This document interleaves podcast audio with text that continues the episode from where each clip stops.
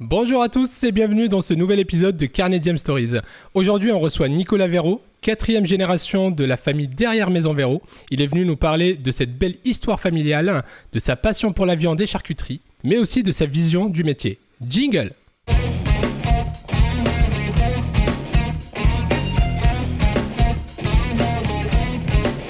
Bonjour Nicolas Bonjour, merci de m'inviter. Je t'en prie, nous sommes ravis de te recevoir aujourd'hui. Euh, avant de commencer, est-ce que tu peux nous parler de ton dernier souvenir de restaurant? Idéalement un repas carné, avant Euh, tout ce qui se passe aujourd'hui. C'était carné, mon dernier repas. Ah c'est parfait, on est avec le thème. Exactement. Euh, C'était dans un restaurant euh, juste en, en bas de chez moi, euh, qui s'appelle l'Auberge Paris-Cévennes. C'était un cassoulet. Euh, vraiment, euh, enfin c'était carrément, euh, il n'y avait pas de chichi, il n'y avait pas tout ça. C'était juste un bon plat, énorme plat de cassoulet que j'ai partagé avec, euh, avec ma fiancée. Ah, c'est cool. Voilà. Top. Est-ce que tu peux nous parler de ton parcours et de ta formation? Alors, euh, j'ai un parcours vraiment très atypique euh, pour, un, charcutier, c'est-à-dire que euh, j'ai rejoint l'entreprise familiale il y a maintenant, je dirais, trois ans.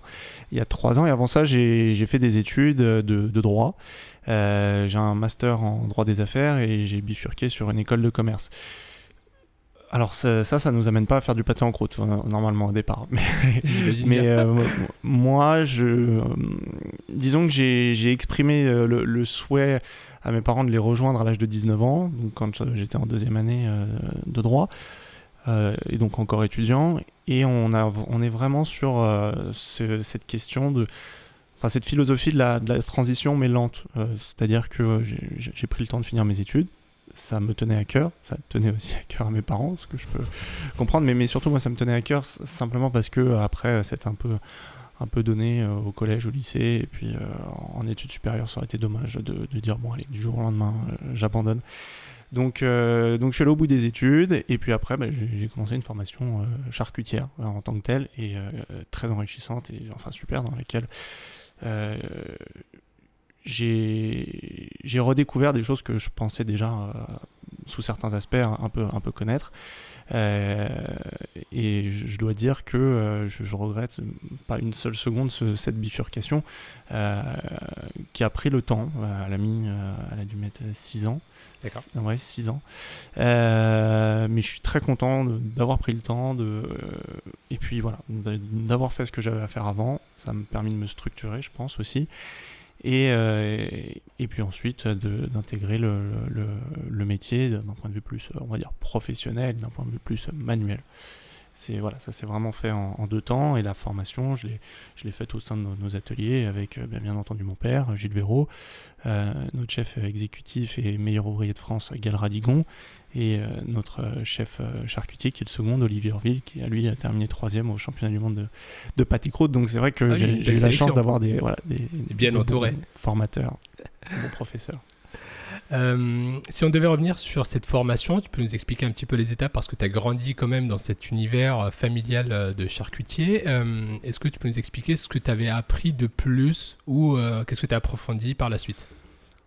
En fait, euh, c'est un peu, c'est un peu particulier dans le sens où je, je- je connaissais l'univers Mm. euh, pour y avoir euh, gravité depuis bah, ma naissance. Il faut bien savoir que dans la famille, c'est assez particulier. C'est-à-dire qu'il n'y a plus beaucoup de charcutiers en France et de charcuterie, malheureusement, même si on se bat pour que ça revienne. Il y a une tendance de fond, ça, ça commence à revenir. Euh, dans ma famille, tous mes oncles et mes tantes sont charcutiers ou ont été charcutiers. Mes, grands-parents ont tous été charcutiers des deux côtés.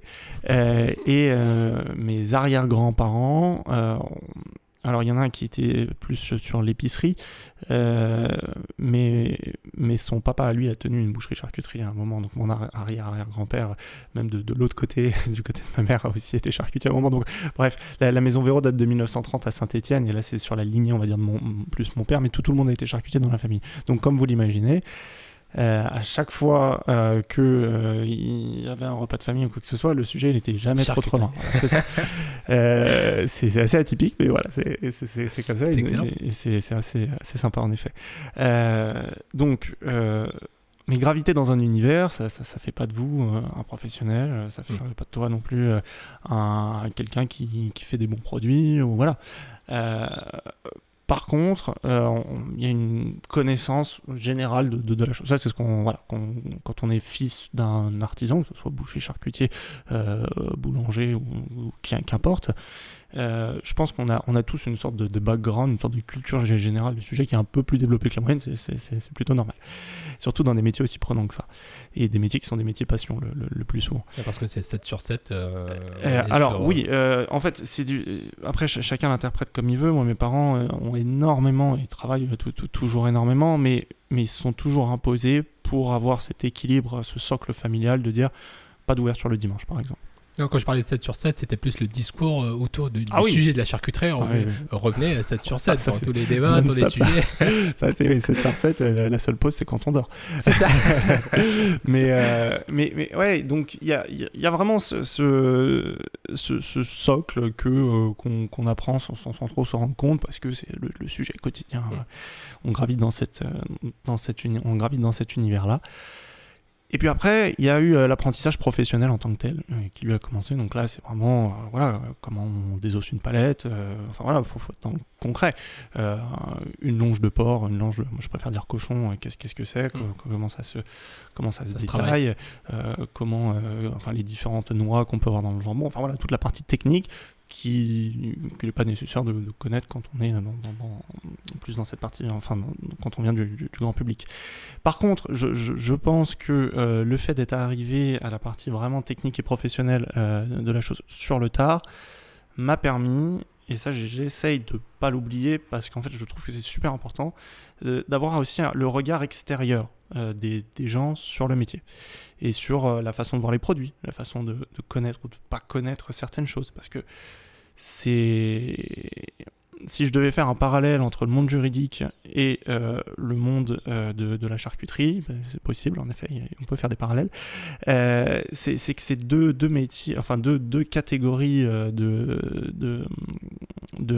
métiers dans, dans, lesquels il y a une forte culture corporatiste en fait. C'est-à-dire qu'en charcuterie, un peu comme dans beaucoup de métiers d'artisanat, on a un métier de bouche on a euh, notre lexique, notre champ, lexical, on a euh, quelques, quelques acquis qui, que tout le monde connaît dans, le métier. Et euh, si jamais on parle, admettons, entre charcutiers, pourrait vite avoir une conversation sans que personne comprenne à côté. Mais c'est pareil chez les bouchers. Chez, les financiers, chez... les financiers, c'est pareil, beaucoup de monde.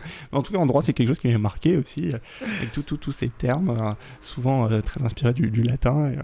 Et, et, et en fait, ce, ce, vraiment ce, ce, ce côté, euh, en droit on dit euh, profane, les, les, gens qui, qui, qui, sont hors du, du monde juridique, et ben ce, côté euh, profane adapté à la charcuterie, donc les, avoir vraiment cette, vision de, notre métier, de notre entreprise, de notre artisanat, cette vision mais non professionnel de la chose. Et ça, c'est quelque chose que j'essaye vraiment de cultiver. Parce qu'en fait, à partir du moment où on commence à trop voir la chose comme, euh, un professionnel, notre œil se déforme. Alors ça, il se déforme parfois euh, pour, euh, enfin, il se déforme pour le mieux. Parfois, par exemple, on, enfin, on, situe tout de suite, voilà, ça c'est un beau produit, ça, c'est pas un produit qui répond à nos critères, euh, ne serait-ce qu'esthétiquement. Et fréquemment, de l'esthétique, on peut quand même euh, deviner le goût quand on regarde la taille d'un hachage de viande, quand on regarde enfin, euh, la couleur, tout ça, on peut à peu près de, deviner le goût. même si, bien sûr, il y a toujours une part de, la petite surprise mais, mais en tout cas, ce que, ce que j'essaie vraiment de faire, c'est de me dire, voilà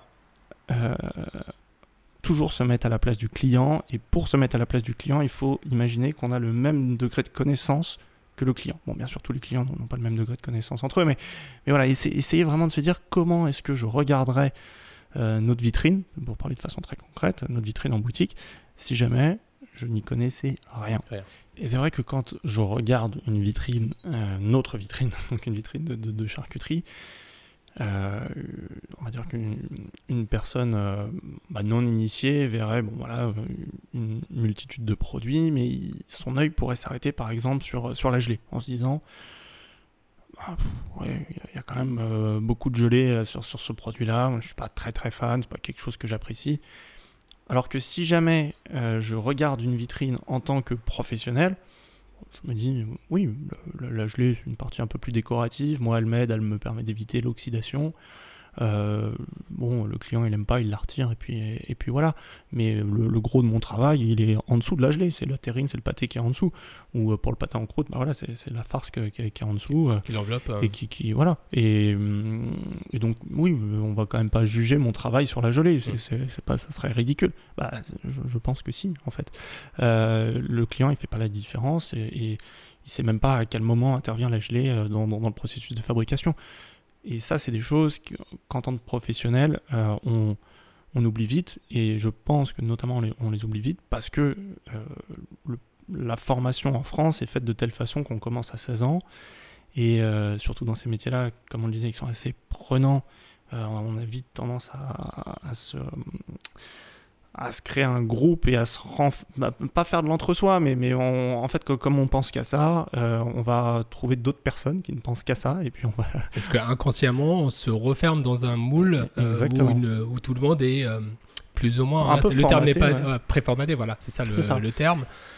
et du coup, ça nous, ça, nous, ça nous oblige à ne pas sortir en fait et dire si le fait de penser différemment des autres est-ce que indirectement on se dit peut-être qu'on est un peu exclu, on dérange un peu et on rentre un petit peu rapidement? Oui, non, sans même aller euh, sur, sur l'exclusion ou quoi que ce soit, mais c'est juste que je, je, je, enfin, je pense que c'est c'est le processus normal en fait. Quand on c'est comme quand on est à l'école, on apprend quelque chose, et puis au fur et à mesure, on va pousser là-dessus. Et puis après, notre œil, notre œil il, va se, il va se déformer, mais la plupart du temps, c'est pour le mieux. Et même en charcuterie, dans 90% des cas, c'est pour le mieux. Parce que quand il y a un problème, quand il y a quelque chose de bien, tac, on le voit tout de suite. Mais par contre, euh, il ne faut pas oublier ces 10% du temps où euh, on essaye, il faut vraiment se mettre à la place de la personne, du client, et, euh, et se dire, mais le client, ça, il connaît pas, ça, il le verra pas comme ça. Et, ça, euh, c'est vraiment euh, quelque chose que j'essaye de, cultiver chez moi. De, c'est pas facile, hein, de, jamais oublier euh, ce qu'une personne qui n'a pas de formation professionnelle voit. Et, ça, c'est vrai que c'est pas quelque chose d'évident, évident.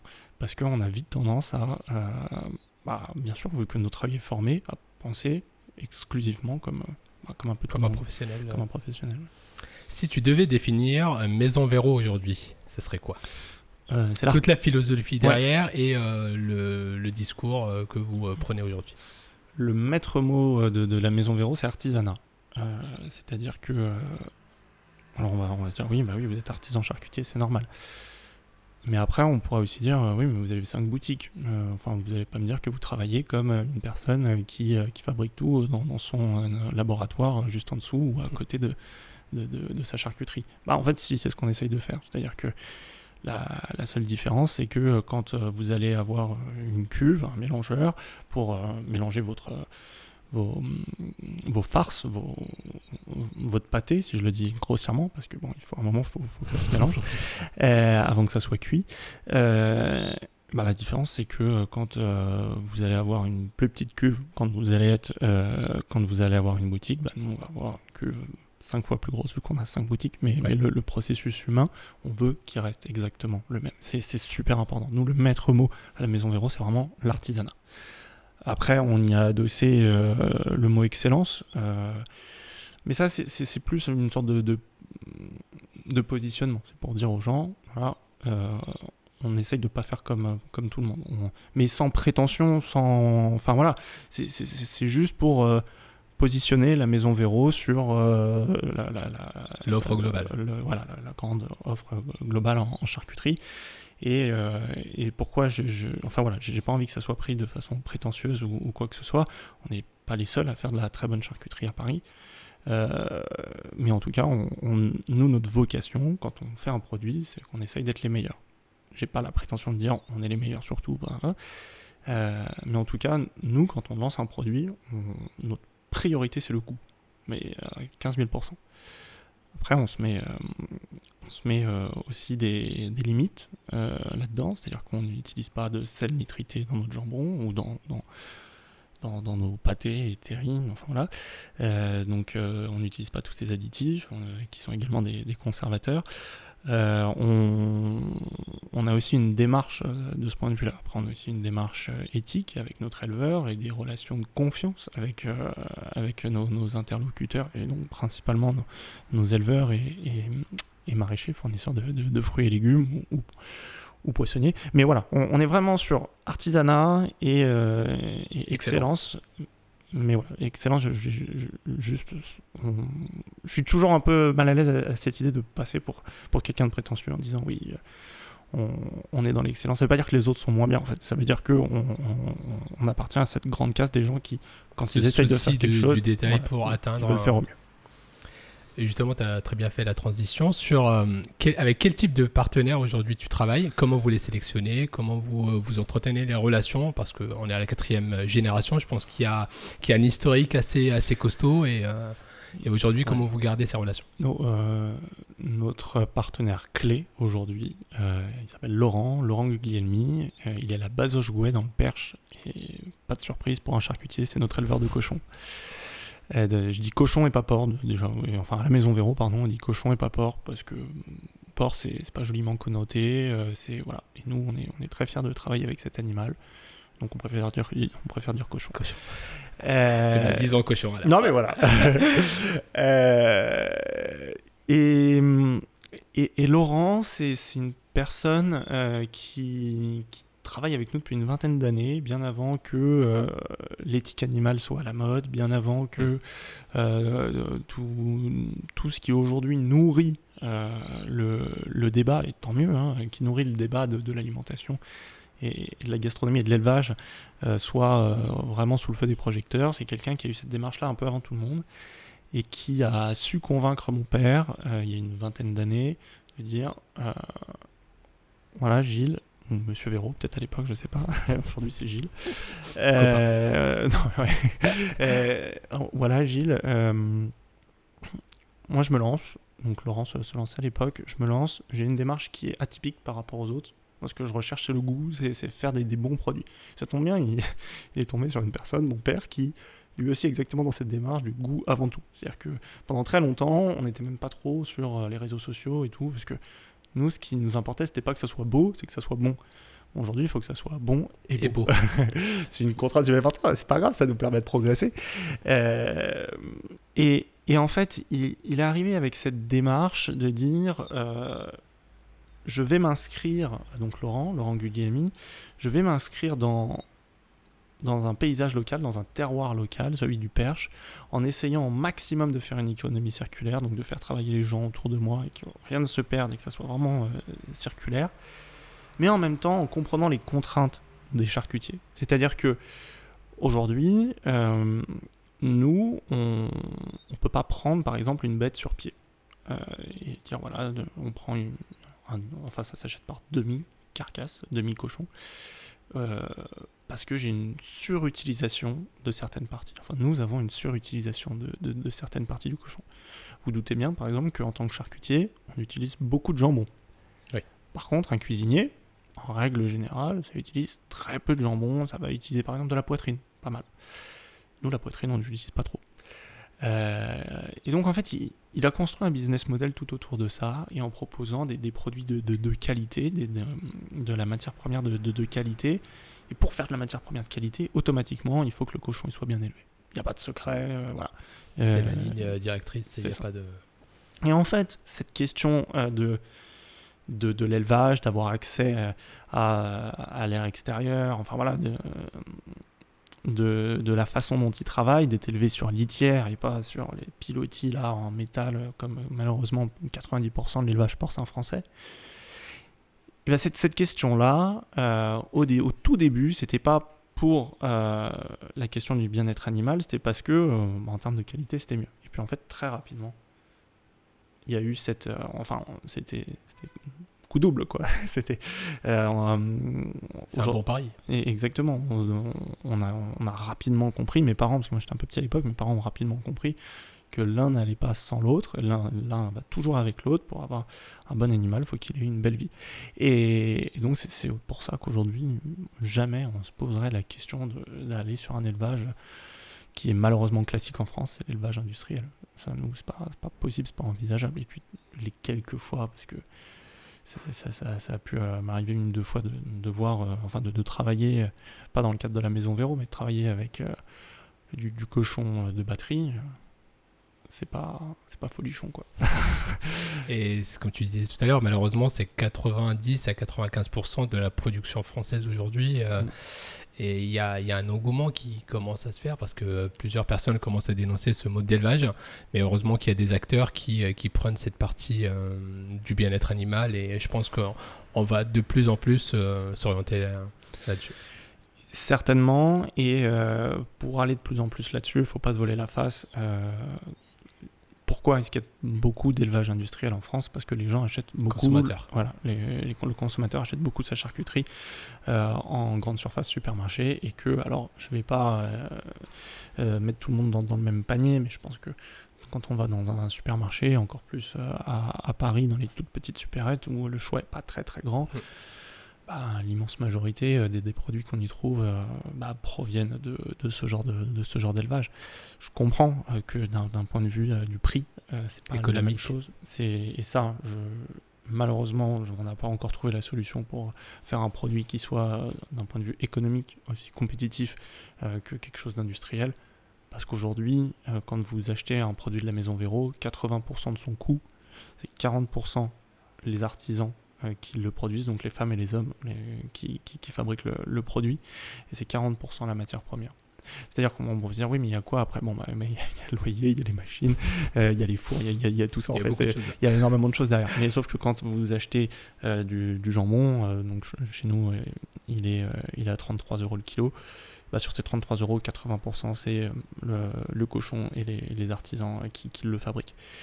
Et, ça, c'est des ratios qu'on ne peut pas euh, retrouver dans, dans, dans, l'industrie. Enfin, pas, pas, à ces, pas à ces niveaux de prix-là. Sinon, leur business model serait, caduque. C'est pas possible. Et, et oui, euh, moi, quand euh, il y a du jambon en supermarché à 15 euros le kilo, bah, je, peux, je peux rien faire. Enfin, bah, de toute façon, voilà, à partir de ce moment-là, c'est soit on sous-paye notre éleveur, mais notre éleveur, il va pas pouvoir vivre, donc il va faire de la moins bonne qualité, soit on sous-paye nos collaborateurs. Bah, il se trouve qu'on a envie de faire ni l'un ni l'autre. Très bon choix. Très bon choix. Et je me rappellerai toujours d'une euh, phrase de Romain Leboeuf hein, euh, qui disait à partir du moment où on achète, aujourd'hui on a la possibilité d'acheter un filet de porc à 4 euros le kilo, il faut plus se poser la question derrière. c'est ça, exactement. En quelques mots, est-ce que tu peux nous expliquer le processus de production? De A à Z sans trahir de secret euh, de la famille, mais juste expliquer rapidement pour que ça soit compréhensible pour les auditeurs comment on fabrique de la charcuterie aujourd'hui chez Maison Véro, de ah, A à Z ouais. Euh, déjà, je pense qu'il faut partir de la base. Euh, qu'est-ce que ça veut dire charcuterie Et en quoi c'est différent de la boucherie? Euh, La charcuterie, étymologiquement, ça vient de chair cuite. Donc il y a la question de la cuisson et la question de la chair. Donc bien entendu, au départ, c'est de la chair animale. Nous, on joue un peu avec ce, ce, mot chair dans le sens où on fait aussi de la charcuterie avec des légumes la chair des légumineuses, on s'est dit que ça pouvait marcher aussi. euh, mais en tout cas, ce qui est important, c'est la notion de cuisson. Euh, contrairement à la boucherie, où là, il n'y a pas de, question de cuisson, ça va être euh, sélectionner, préparer les, morceaux de viande depuis. Enfin, faire de la viande depuis une carcasse, en gros, si jamais je schématise. nous, on est vraiment sur la question de c'est presque de la cuisine. Enfin, c'est pas de la cuisine, c'est de la charcuterie pour le coup. Et donc, une fois qu'on a compris ça, qu'il y a la question de la cuisson, parce que très souvent on se dit, euh, bah, tiens, un pâté, euh, moi je vois à quoi ça ressemble un cochon, je vois à quoi ça ressemble un pâté. Je me dis, mais comment est-ce qu'on passe de l'un à l'autre? Qu'est-ce qui se passe entre les deux? Il y, a un truc, il y a un problème. Euh, donc, si on prend voilà, l'exemple du pâté en croûte, par exemple, parce que c'est quand même l'un des produits emblématiques de, de, de la charcuterie aujourd'hui. un pâté en croûte, euh, c'est exactement comme un pâté ou une terrine. En fait, c'est quasiment la même chose, sauf qu'on va y rajouter de la pâte autour. c'est vraiment, c'est la, la base, c'est ça. Euh, donc, euh, si jamais vous aimez le pâté en croûte, il y a de fortes chances que vous aimiez les terrines et pâtés, vu que c'est vraiment la même chose, à peu de choses près. comment est-ce que ça se passe? Vous avez donc un cochon arrive, et dans ce cochon, on dit souvent qu'il y a le, maigre, le gras, euh, il y a le bon gras, il y a le mauvais gras, tous les gras ne se valent pas. Euh, même sur un très bon cochon, on va avoir des gras qui vont être plus durs, qui, vont être super bons, et on va avoir des gras qu'on va des gras de mouille, qui vont être un, peu, moins, euh, un peu moins nobles. Mais en fait, nous, notre jeu de charcutier, c'est de jouer avec, si jamais je prends vraiment l'exemple du cochon pour faire un pâté en croûte, c'est de jouer avec toute la palette que nous offre euh, le cochon. Le cochon, ce qui est génial, on dit souvent qu'on peut l'utiliser de la, tête, de la tête aux pieds, de la, tête à la queue, enfin tout, tout, le cochon. Ce qui est absolument génial, c'est qu'il il offre une palette pour la charcuterie qui est immense. C'est-à-dire que selon la cuisson d'un même morceau, on va pouvoir faire euh, du jambon ou des rillettes. J'exagère un peu, mais c'est à peu près ça. Hein. Et pourtant, au départ, on se dit, tiens, c'est pas la même chose. Euh, comment est-ce qu'on fait, par exemple, un pâté en croûte? On va prendre euh, une, un morceau de la poitrine de cochon ou de la gorge de cochon, donc un, morceau qui va avoir un bon équilibre entre le maigre et le gras. Donc, pas trop, pas trop maigre, mais pas trop gras non plus, parce que sinon on mangerait du beurre. J'exagère un peu, mais, mais c'est à peu près ça on trouve ce, morceau qui a le bel équilibre. On le mélange avec un morceau, donc on le hache relativement finement. On va le mélanger avec euh, un autre morceau euh, qui lui va être plus maigre euh, pour avoir un, équilibre et avoir un bel amalgame entre les deux et avoir du goût. On peut, si on le souhaite, rajouter un peu de foie. alors, souvent, euh, quand on va faire ce qu'on appelle un gratin, euh, donc voilà, on rentre dans un peu le vocabulaire technique de la charcuterie, ça n'a rien à voir avec un gratin dauphinois. donc ça s'appelle une farce à gratin, c'est on va faire revenir, mais légèrement poêlé, un peu de persil, un peu d'échalote, un peu de, champignons de Paris, avec des foies de volaille, admettons. ça peut se faire aussi avec du foie de cochon, mais c'est quand même mieux avec des, des foies de volaille. Et donc là, il faut bien imaginer, donc on a euh, le, la poitrine ou la gorge, euh, une partie un peu plus maigre, donc admettons du, jambon, euh, donc pas le, jambon cuit, hein, mais, là vraiment le, la, partie. La, pâte, quoi, le, jambon, qu'on hache et on rajoute également cette farce à gratin dont je viens de parler avec les foies de volaille, qu'on hache également. On rajoute un peu d'œuf pour le liant, on rajoute un peu de crème pour l'onctuosité, sel, poivre on mélange le tout, donc tout a été haché. Euh, ensuite, on met tout ça dans une pâte, au four, et on a un pâté en croûte. Et c'est parti. Voilà. Ça, donc paraît, ça, paraît, tellement simple alors que euh, je pense qu'il y, a pas mal de C'est un peu plus compliqué que ça, mais, mais, mais, mais, dans l'ensemble, là, on a, on, a, on, a, on, a, on a toutes les étapes. Mais après, il y a la version professionnelle qui, qui en effet, euh, n'est pas évidente, évidente, mais on, avec un peu, de, un peu de temps, on s'en sort voilà, sans, sans, trop de problèmes. Euh, on a vraiment essayé avec mon père, on a sorti un livre qui s'appelle Terrine, rillettes, saucisses et pâté croûte. On a vraiment essayé de rendre accessible euh, au plus grand nombre, enfin vraiment, même à une personne qui n'a jamais cuisiné de sa vie, on, a, essayé de rendre accessible euh, la charcuterie. Donc en allant de la rillette, en passant par la terrine, et puis en, en, allant en tout cas la, la saucisse, le pâté croûte, et voilà. Et on a des très bons retours dessus. Euh, les, gens nous, disent, enfin voilà, c'est pas si compliqué que ça. Je peux faire quelque chose chez moi, quelque chose chez moi qui a du goût, euh, quelque chose chez moi qui est bon, et avoir cette satisfaction de se dire, bah tiens, je suis parti de ça, d'un cochon, enfin pas entier quand on dit ça, euh, une pièce, voilà, et je suis arrivé à faire un pâté en croûte. et, et oui, c'est possible, et c'est c'est pas simple, mais c'est enfin en tout cas c'est tout à fait faisable à la maison. C'est accessible, hein, je vais dire. C'est bon, d'accord, je pense. Comment vous répartissez les rôles aujourd'hui au sein de la famille? Euh, donc on est trois. Euh, il y a ma mère, Catherine Véraud, mon père Gilles Véraud et moi, Nicolas. Et euh, moi je suis, enfin traditionnellement dans, dans, l'entreprise pour notre génération, en tout cas la génération de mes parents, mon père gérait la partie atelier, ma mère gérait la partie boutique. Euh, et puis moi, j'ai dû m'intégrer là-dedans. Euh, aujourd'hui, euh, l'entreprise évolue pour le mieux, je l'espère. elle se développe aussi. Donc, on, la partie atelier au sens strict du terme est gérée par notre chef exécutif et meilleur ouvrier de France, Gal Radigon. Là, on parle de la production. Exactement, atelier égale production en effet. Et euh, la partie boutique euh, est gérée par notre directeur des opérations, François Laudrin, qui est avec nous depuis plus de 15 ans, qui a été le manager, euh, le, directeur de notre boutique, de notre seconde boutique de la, rue Le Courbe pendant, pendant plus, plus de 10 ans.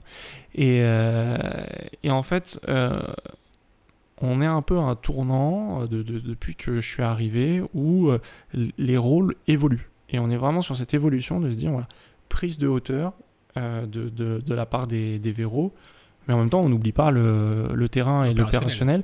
Mais c'est juste qu'il est matériellement pas possible aujourd'hui que, que, mon père euh, soit, euh, enfin, que, que, mon père et moi, on soit euh, tous les jours dans, dans, dans l'atelier à faire la, la, production de, de, jambon, de, de terrine, de pâté.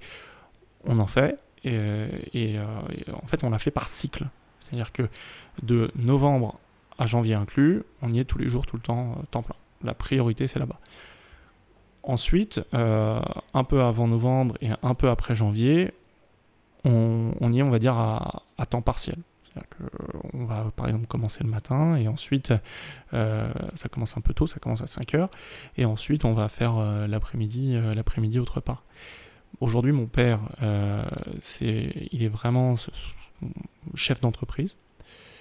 Moi je l'assiste là-dedans et ma mère elle est en charge de toute la partie euh, commercial, suivi du chiffre d'affaires. Euh, voilà. Et, ça, c'est une partie qui est fondamentale et qu'elle gère euh, d'une main de maître. Vraiment, elle est, très très forte là-dessus. Mais par exemple, mon père et moi, là, on va bientôt sortir une, nouvelle collection. Donc, collection, c'est des, produits de deux saisons. Donc, on va sortir notre collection printemps-été. Il y a eu un gros travail sur euh, la préparation de la collection, mais euh, dans la même journée, on peut euh, faire et la collection, et puis moi, je peux travailler sur notre site internet, et puis lui faire faire un, un, tour des, des, boutiques. On est, enfin voilà, c'est une PME, donc c'est super transversal. On touche un peu à tout. Et euh, je vais pas vous dire, euh, oui, euh, je suis en charge de ça et lui de ça, parce qu'en fait, souvent ouais. c'est mêlé. quoi. ouais, c'est pas, pas cloisonné à 100%. Même, c'est cloisonné à 0%. euh, L'année 2020 a été marquée par une crise euh, incroyable. Euh, elle était bonne pour certains, pas sur le côté sanitaire, mais niveau business. Bonne pour certains, moins bonne pour d'autres. Euh, Est-ce que tu peux nous parler de la position de Maison Véro par rapport à cette crise niveau business purement? Niveau business, nous, cette crise, elle n'a pas été bonne pour nous. si on prend vraiment d'un point de vue enfin, très euh, straightforward de se dire euh, augmentation ou diminution du chiffre d'affaires. Mm. Euh, il y a une baisse de chiffre d'affaires. on ne fait pas partie. je sais que nos collègues bouchers, par exemple, ont très très bien marché, et qu'énormément de nos confrères charcutiers aussi ont bien marché. nous, il faut bien voir, on a des petites boutiques. on a cinq boutiques, mais ces cinq petites boutiques, elles font rarement plus de, de 30 mètres carrés. Et euh, on réalise, euh, en fait, c'est des bonbonnières un peu nos boutiques. Il y a énormément de monde. On, on se bouscule, mais pas dans un sens euh, péjoratif. C'est-à-dire vraiment, parfois c'est un peu du coude à coude. Et en fait, on se rend bien compte que ça, c'est pas du tout distanciation sociale friendly. Quoi. C'est, même plutôt l'inverse. Ouais. Et donc, pour prendre l'exemple de, de, de, la boutique du 6e, on est sur 30 mètres carrés. Euh, 30 mètres carrés, c'est. Bah voilà, on, on, peut se représenter ce que c'est 30 mètres carrés chez soi. On fait rentrer plus de 600 personnes par jour dans 30 mètres carrés. C'est quelque chose qui est totalement impossible, impossible. Euh, en période de Covid. Donc, automatiquement, euh, diminution de, de, de chiffre d'affaires parce que bah, on peut pas servir autant de monde qu'avant. Il euh, y a ça. On a aussi euh, beaucoup perdu du fait que nos boutiques sont situées euh, dans des quartiers euh, par exemple comme la rue de Rennes euh, ou les galeries Lafayette Champs-Élysées, qui sont des quartiers de passage.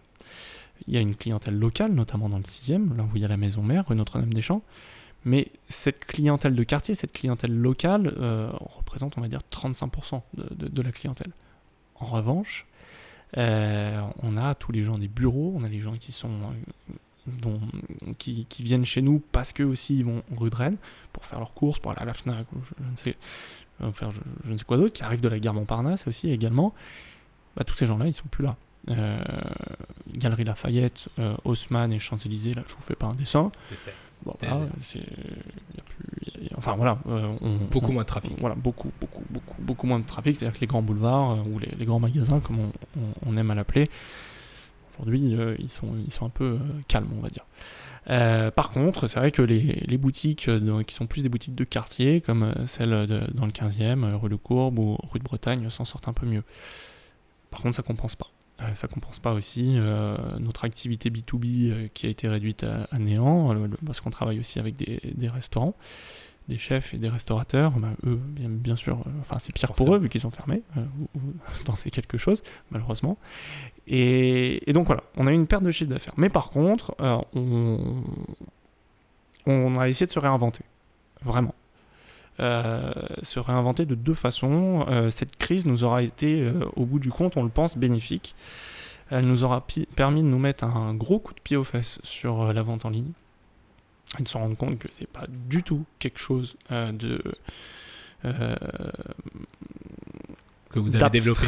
euh, ouais, et que, quelque chose qui est là euh, parce que c'est à la mode d'avoir un site Mm. internet et tout et tout, c'est à la mode de, de prendre des photos pour Instagram. Non, Au- aujourd'hui, euh, Instagram, euh, le site internet fonctionne parce qu'il y a des boutiques en ligne et que c'est une nouvelle façon de, de- de consommer. Aujourd'hui, on peut se faire livrer les produits de la maison Véro partout en France métropolitaine. D'accord. Et c'est quand même quelque chose d'assez impressionnant et nouveau, euh, nouveau pour nous. Ça, ça fait pas, ça fait pas si longtemps qu'on propose ce service-là. Ça a nécessité euh, vraiment pas mal de, de changements en interne et c'est quelque chose qu'on, sur lequel on croit vraiment pour l'avenir, la, la vente en ligne. Euh, C'est un vrai relais de croissance pour vous. Ouais, ouais, ouais. Alors après, aujourd'hui, ça, ça fait pas, ça, ça- ça fait pas le, le chiffre d'affaires d'une boutique, mais, mais, en fait, les, les, les signaux envoyés sont très très bons. Et euh, voilà, on n'a pas vocation à devenir euh, Google ou Amazon, Euh, mais on, se rend compte que le, trafic généré par ça, alors qu'on n'est pas des, professionnels de, la vente en ligne, et qu'on apprend au quotidien, le, trafic et donc le chiffre d'affaires généré est très très correct. Et en fait, nous, on se dit que c'est aussi une nouvelle façon euh, de, de- de parler à un public euh, qui euh, bah, qui n'aurait pas normalement accès à nos produits hors Covid. C'est-à-dire que, enfin, hors ou pendant le Covid. C'est-à-dire qu'aujourd'hui, on a beaucoup de commandes, par exemple, qui partent en Occitanie. Bon, Ah. bah, L'Occitanie, c'est à 800 km de nos boutiques. Et ben voilà, ça, ça part le, le mardi à 15h de chez nous et c'est chez vous le, le mercredi, donc le lendemain matin à 10h. La Enfin, magie d'Internet et 8 des heures, 13 réseaux. Et la magie aussi, surtout, des, des- de la livraison.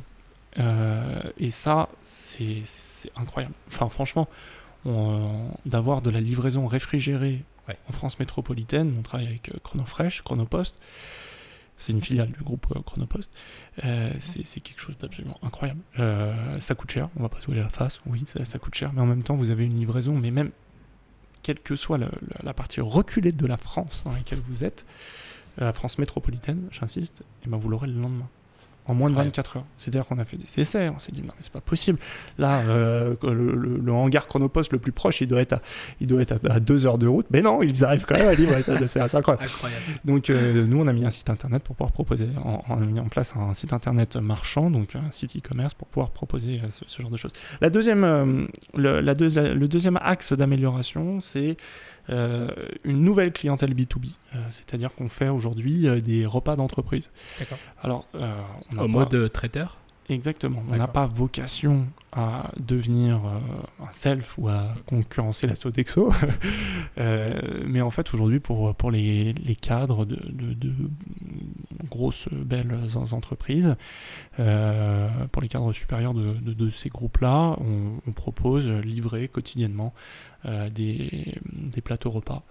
Euh, qui, qui sont choisis. En fait, là, l'avantage, c'est que euh, vous, vous pouvez choisir ce que vous voulez pour, euh, pour vos, euh, pour vos collaborateurs, donc collègues. Donc c'est pas imposé. on a une certaine flexibilité et on peut s'adapter. Par exemple, si un jour ils ont envie, j'en sais rien, il fait froid, ils ont envie d'acheter parmentier. Bon, peut-être pas, je, je, je sais pas. Mais ou quelque chose d'un peu plus sophistiqué, bah, on peut le faire. On peut le faire sur demande, sans que ça soit non plus un tarif exorbitant.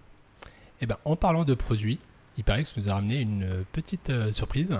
Est-ce que tu peux nous parler de ce que tu as ramené, de ce que c'est et c'est quoi l'histoire derrière? Euh, alors c'est un produit qui a une double histoire parce qu'il a un- une histoire en tant que tel, en tant que produit, c'est du pâté en croûte ou pâté croûte selon. Et donc il y a toute l'histoire du, du- pâté en croûte sur le fait qu'il soit un peu ringardisé avec le temps, malheureusement jusque dans les débuts des années 2010. Et, euh, et puis euh, c'est un produit qui est revenu à la mode. Euh, grâce aux réseaux sociaux, grâce au championnat du monde de pâte et croûte, grâce au fait que énormément de charcutiers, de cuisiniers, parfois même de pâtissiers se soient emparés du produit et essaient de le sublimer. Donc c'est un produit qui a une histoire en tant que tel et c'est un produit qui a une double histoire parce que celui que je vous ai ramené, c'est le pâté en croûte vice-champion du monde, donc celui avec lequel mon père en 2011 a fini second au championnat du monde de, de pâté croûte.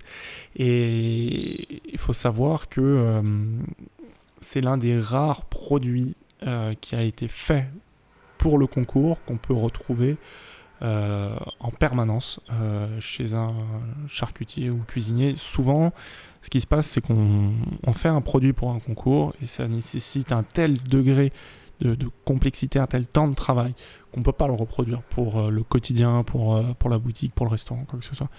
Euh, moi, mon père, quand il, il, a fait ce concours, il s'est fixé une contrainte, c'est de se dire le produit que je vais présenter au concours, je veux qu'il puisse être dès le lendemain, le surlendemain selon, mais qu'il soit reproductible en boutique.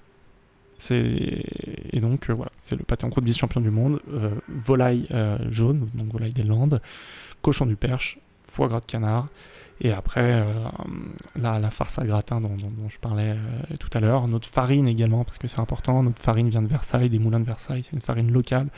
Donc le, moulin est, local, Versailles, à 10 km de notre atelier, même pas, et le blé utilisé vient d'Île-de-France. Donc voilà on, retrouve, euh, même pendant la description, on retrouve l'excellence dont tu parlais tout à l'heure. et, on a hâte de découvrir ça.